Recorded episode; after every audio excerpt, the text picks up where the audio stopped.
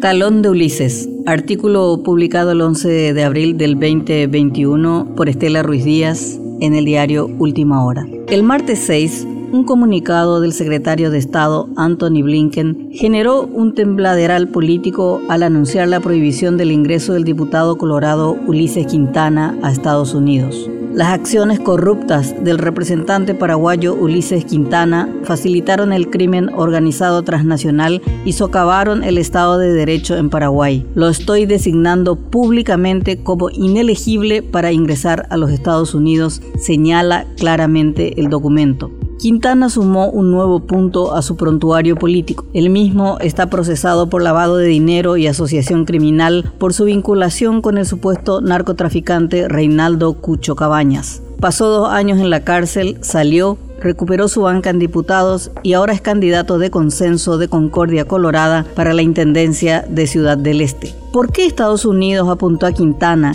quien más allá de su vinculación con el narcotráfico no es considerado un pez gordo del submundo de las drogas? Porque el mensaje no es solamente para el diputado. Con esta declaración, el gobierno de Joe Biden le puso la cruz al candidato de la Operación Cicatriz, pero el tiro por elevación apunta al presidente de la República, Mario Abdo Benítez, el vicepresidente Hugo Velázquez, bajo eterna sospecha por sus supuestos nexos con Hezbollah, y el expresidente Horacio Cartes, quienes acordaron el apoyo al legislador procesado por lavado de dinero como candidato para la ciudad considerada centro del tráfico ilícito y nexo con el terrorismo por su estratégica ubicación en la triple frontera. Probablemente si Ulises no era el elegido para dirigir la capital del Alto Paraná con la venia del presidente de la República del expresidente de la República y del vicepresidente no habría calificado para ser vetado por el gobierno norteamericano. El cargo al que aspira y el apoyo de lo más alto del poder generó la reacción norteamericana. Probablemente su caso iba a ser como el de la exdiputada colorada Cintia Tarragó, cuyos movimientos se conocían,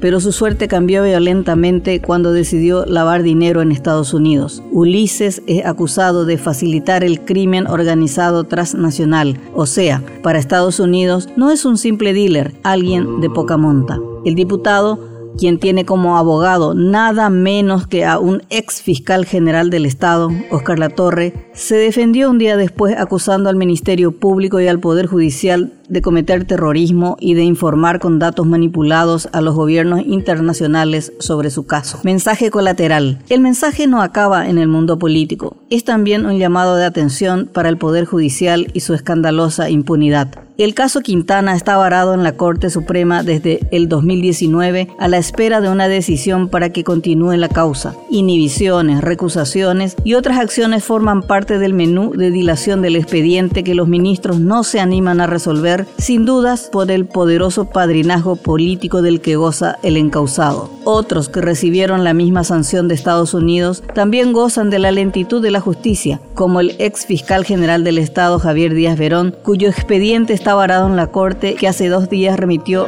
los documentos al juzgado de garantías. El único caso que continúa su trámite normal es el proceso contra Óscar González Daer y su hijo, Óscar González Chávez, por supuestos delitos de enriquecimiento ilícito, declaración falsa y lavado de dinero.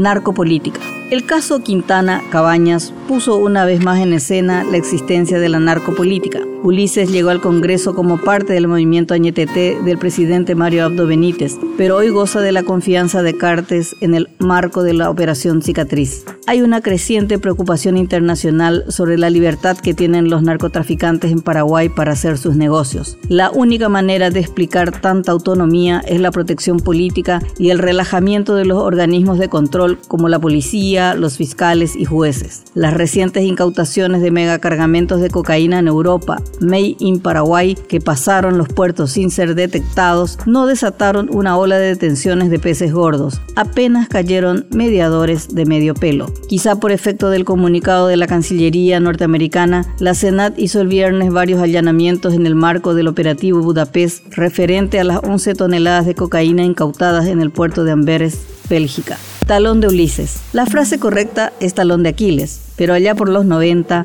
el entonces presidente de la ANR, Eugenio Sanabria Cantero, le cambió de nombre al héroe de la mitología griega al analizar las debilidades dentro del Partido Colorado, donde cada uno tiene su talón de Ulises, y quedó como expresión popular. El comunicado generó espasmos políticos. El primero en acusar recibo fue el presidente de la República. El secretario privado del Palacio y coordinador general de Concordia Colorada, Mauricio Espínola, aconsejó al diputado a renunciar a la candidatura. Si yo fuese Ulises Quintana, declinaría mi candidatura inmediatamente. Primero por mi país, después por mi familia y finalmente por mi partido, y me dedicaría de lleno al proceso judicial, lanzó en tono de ruego. En otras carpas hubo silencio. Nadie se animó a cuestionar la injerencia norteamericana. Si decide también soltarle la mano, Quintana quedará sin soporte y su candidatura se diluirá naturalmente.